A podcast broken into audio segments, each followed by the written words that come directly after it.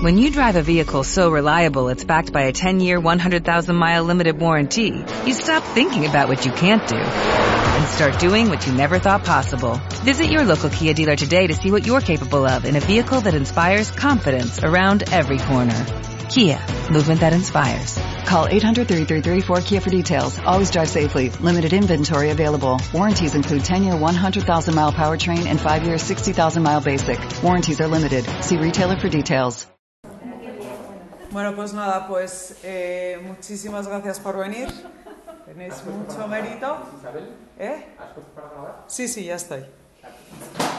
Eh, bueno, pues vamos a empezar la charla con un vídeo eh, que me hace, a mí me hace especial gracia y que he puesto para introducir un poco el tema, ¿no?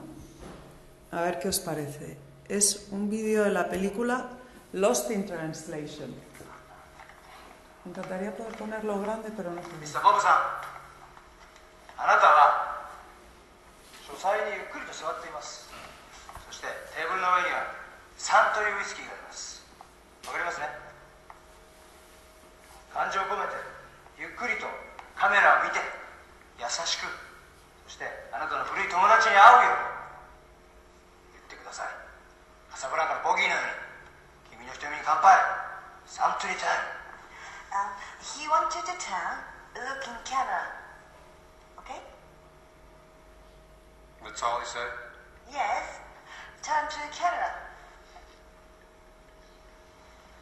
Right, does he want me to, to turn from the right or turn from the left?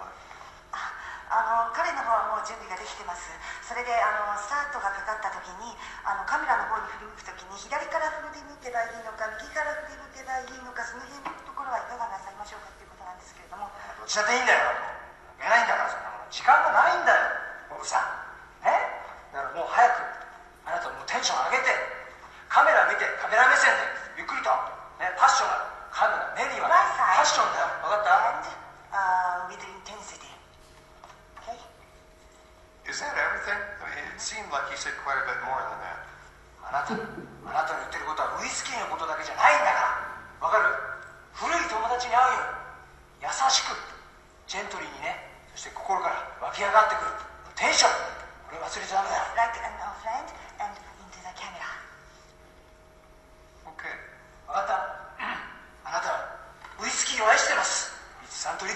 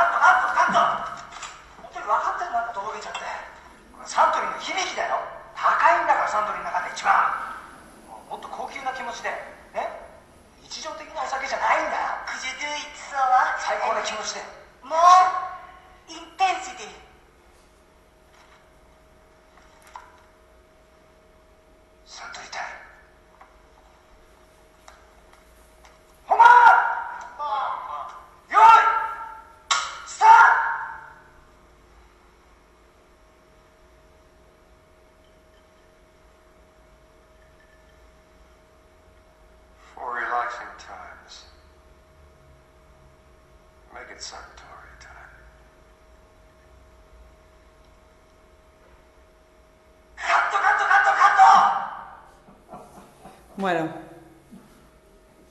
pues em, voy a cambiar aquí. Bueno, pues no, no voy a utilizar el micro porque...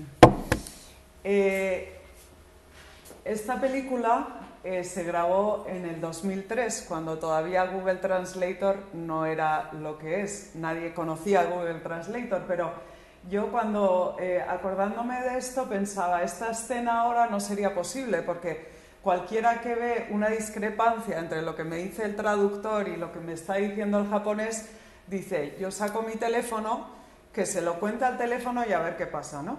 Entonces, este- he puesto este ejemplo porque yo tengo un amigo que es belga que francófono, que habla perfectamente español, inglés, eh, francés y alguno que otro, eh, algún que otro idioma, y me decía que con la evolución de Google Translator y, y tal y como lo estaban mejorando, que en unos cuantos años el tema de que nuestros hijos hablaran varios idiomas ya no iba a ser un valor competitivo, porque ya Google Translator nos iba a solucionar la papeleta. Entonces, cuando me decía esto, yo, mi hipótesis era lo contrario. Yo pensaba, no, yo creo que a mí los idiomas me han aportado algo más que simplemente una transacción de información, pero, eh, pero era una hipótesis, ¿no? Entonces eh, empecé a buscar y empecé a investigar eh, si lo que yo empíricamente había, había vivido era cierto, tenía alguna base o no, ¿no? Y entonces esto es lo que, lo que vengo a contaros hoy. Vengo a defender mi hipótesis, ¿no? Vengo a decir que mm, mi trabajo tiene futuro, que, Google Translator no me va a quitar el puesto y que y entonces vengo a daros razones. Yo espero que al final de mi exposición eh, me digáis si os he convencido o si por el contrario seguís pensando que Google Translator es la solución a todos nuestros problemas de en la globalización. ¿no? Entonces, bueno, en un, mundo globalizado nos basta con Google Translator. Bueno, pues yo creo que no, pero mm, os, lo, voy a justificar. Eh, ¿Tenéis alguna idea de cuántos idiomas hay en el mundo? Una cifra. ¿Os ronda alguna cifra por la cabeza? 40, 50. 7.000. Solamente en España hay no sé cuántos. Sí, 7.000 idiomas. Es verdad que hay muchos este, que están a punto de extinguirse. alrededor de unos 500 están ahí, ahí que, de aquí a un par de años han desaparecido. Incluso hay uno, leía sobre uno que me, hacía, que me daba ternura, había uno en las, en las islas del Pacífico que lo hablaban dos señores que creo que tenían como unos ochenta y tantos, o sea que lo que duren, ese, ese idioma, lo que duren ellos dos, ¿no?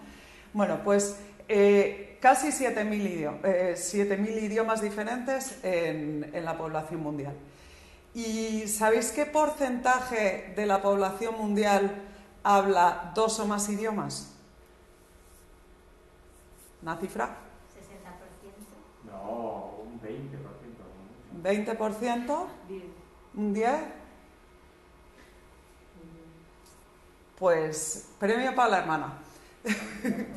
más de la mitad de la población mundial habla dos o más idiomas.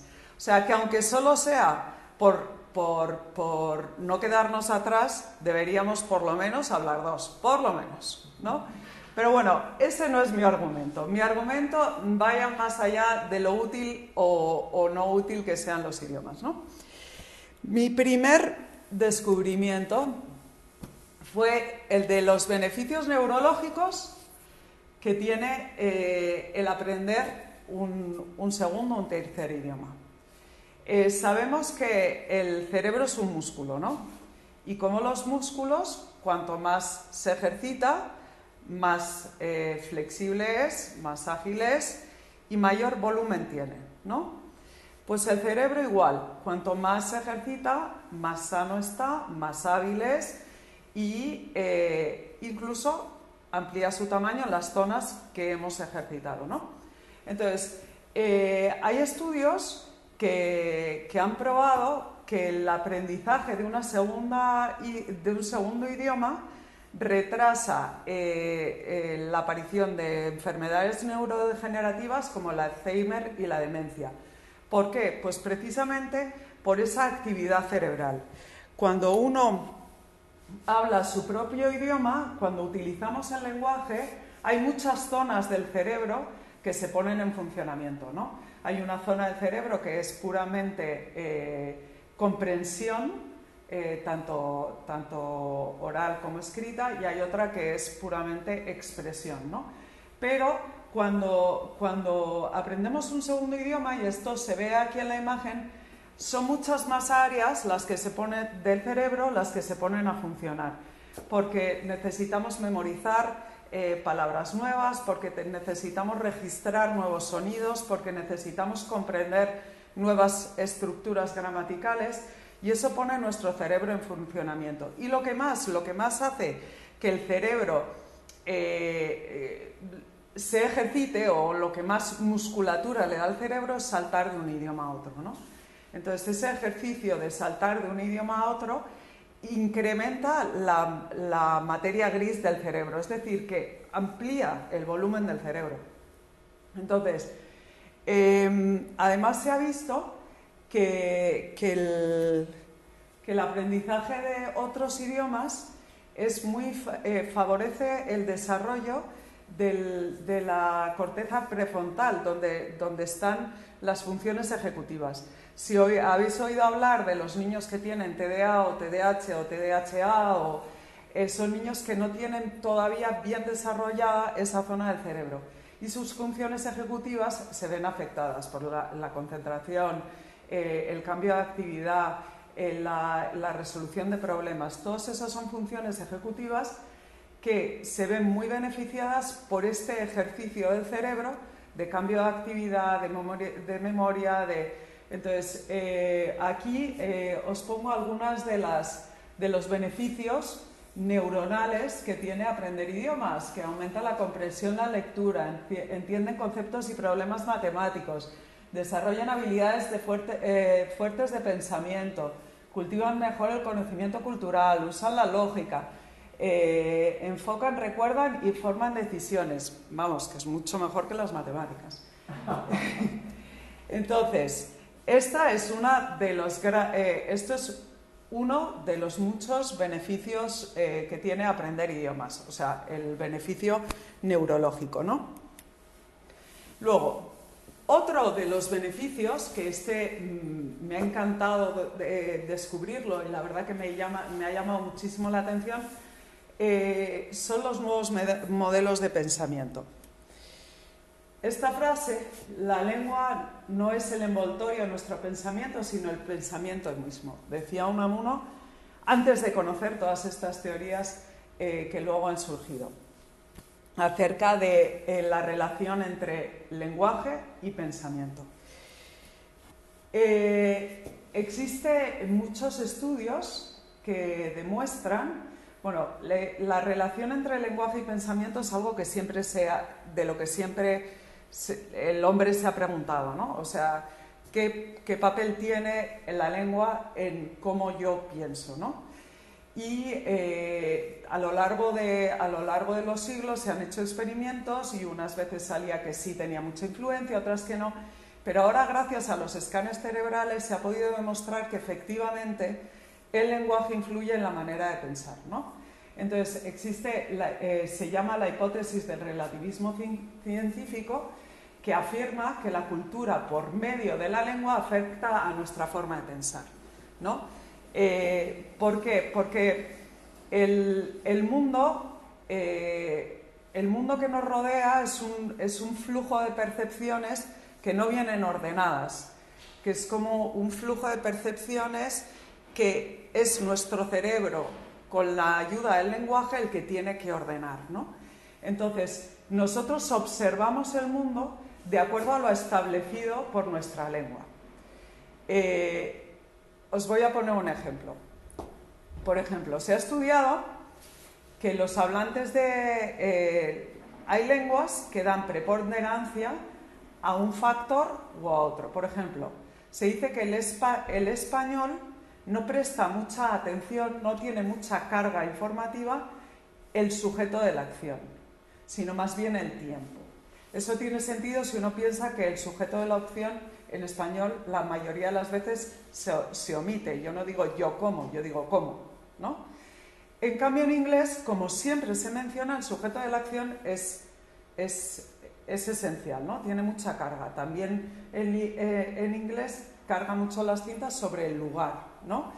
Eh, ¿Eso qué quiere decir? Eso quiere decir que frente a un mismo evento, un hispanohablante va a recordarlo poniendo más, va a recordar mejor cuándo, se, se, sucedió algo que quién o dónde.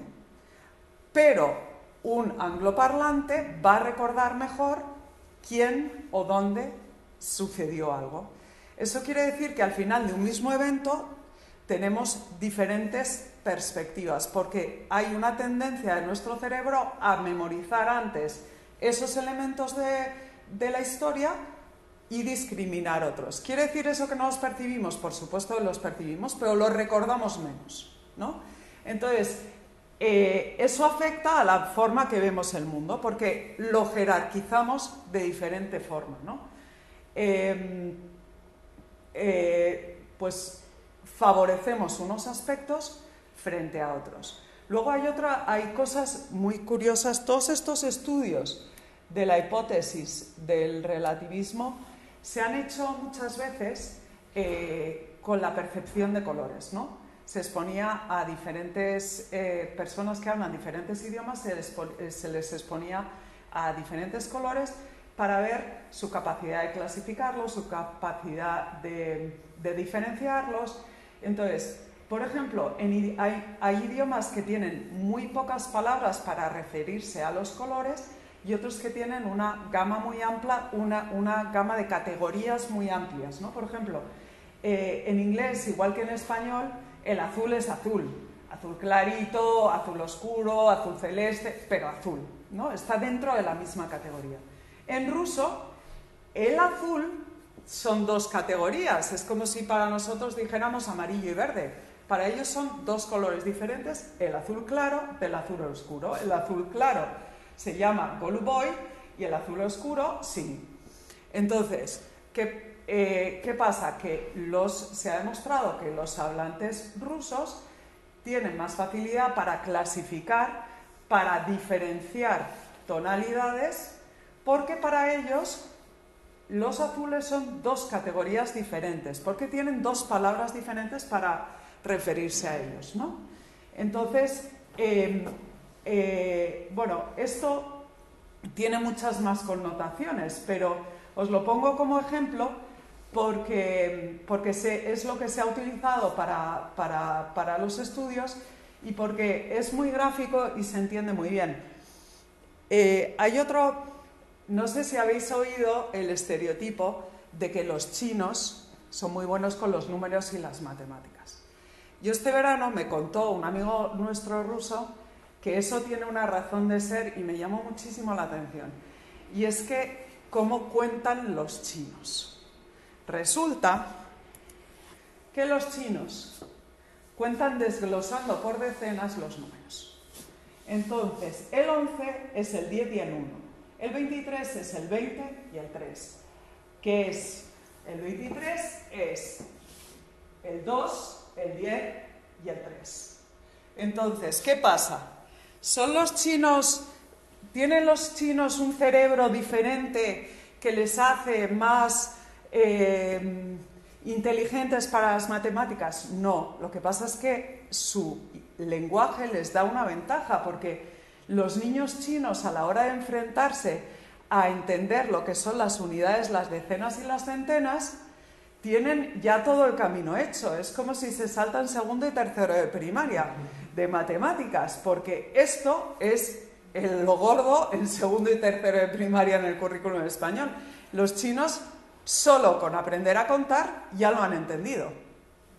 Entonces, como estas, me he planteado, eh, o sea, viendo, viendo ese ejemplo, me he planteado un montón de cosas que, que podrían darnos pistas, aunque no hablemos el idioma, de cómo distintos idiomas eh, de cómo la gente que habla distintos idiomas piensa diferente, ¿no?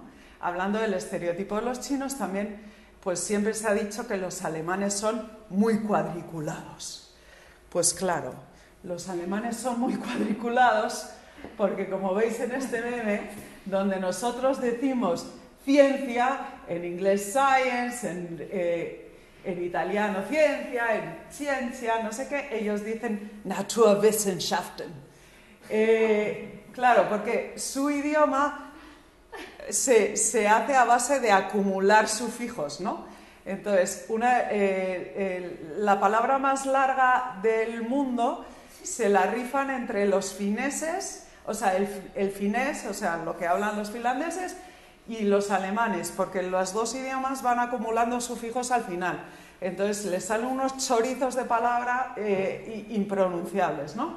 Eh, entonces, bueno, pues uno piensa, a ver, si tú tienes que ir construyendo las palabras conforme vas yendo, tienes que ser metódico y cuadriculado, ¿no? Y como esto hay un montón de cosas, no sé, este, este, eh, estas navidades me planteaba, eh, eh, porque le preguntó a una amiga mía, ¿cómo se dice vergüenza ajena en inglés? Porque no, no, no, nunca lo había escuchado y, no te, digo, ¿pero existe en inglés? Y me dijo, no, no existe. Y digo, si no existe, es porque no han tenido la necesidad, o sea que probablemente ellos no pasan la vergüenza ajena que paso yo, o sea que ellos no sufren eso porque no, no han tenido la necesidad de expresarlo con... Pero en cambio el holandés, pues que es un país que sabéis que los holandeses hablan 50.000 idiomas, todos un mínimo de 5, porque en el colegio, porque el holandés pues habla alemán siempre, inglés, eh, francés, por aquello de sus fronteras, pues en el holandés hay una palabra que es mi camarada de idioma, que es como, que es como más que decir amigo, es, alguien, es como un confidente, ¿no? Eh, claro, te puedes imaginar el alivio que tiene el holandés de al fin hablar holandés. Entonces han sacado una palabra que significa, uff, alguien con el que puedo hablar en mi propio idioma, que en otros idiomas no existe, pues porque no existe esa necesidad, ¿no? Entonces, eh, bueno, pues recapitulando, un cerebro sano, ejercitado, en forma y una, eh, y una, y una capacidad de ponerte en la forma de pensar del otro, ¿no?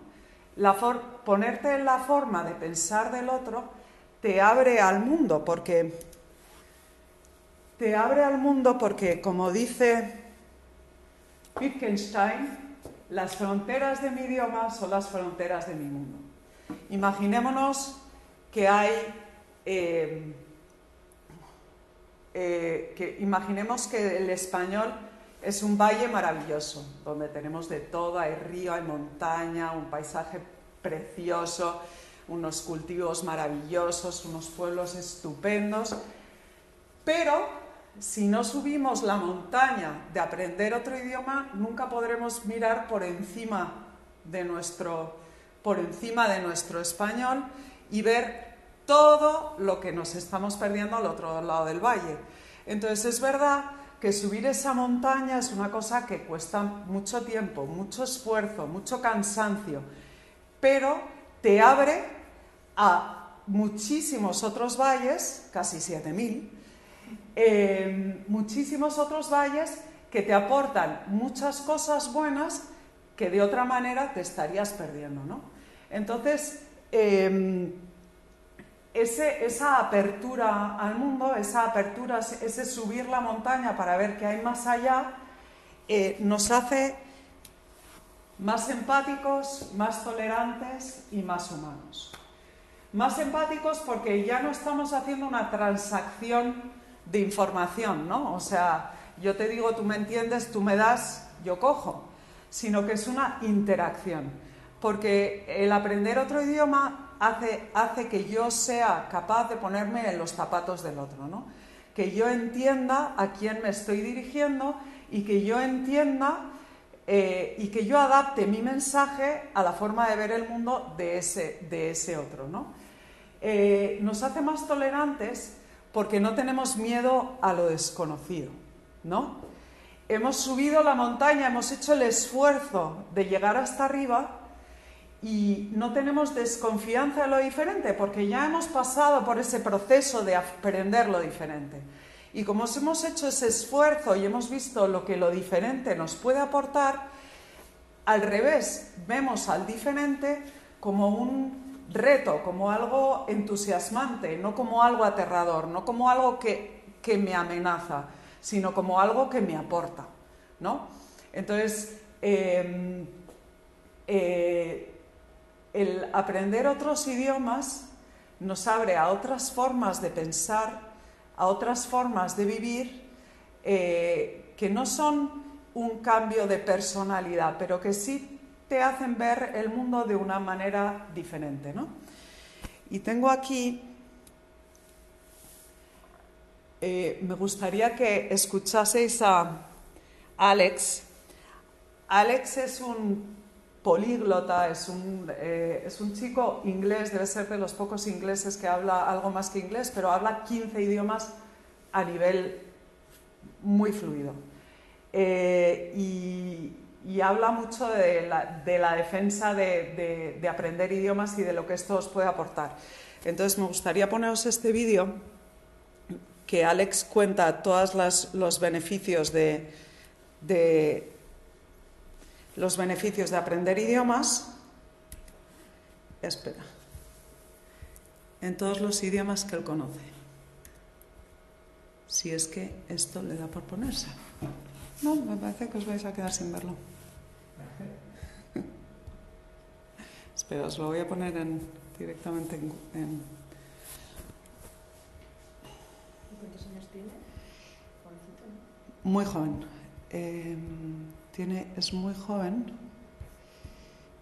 y es muy joven y ha sido una figura muy controvertida con el Brexit porque decidió mudarse a, a España a raíz del Brexit porque decía que ese no era que esa no era la Inglaterra en la que él quería vivir ni, ni le representaba y que él quería vivir en un mundo eh, sin fronteras.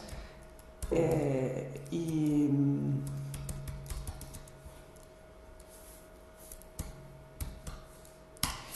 y es muy bonito lo que dice.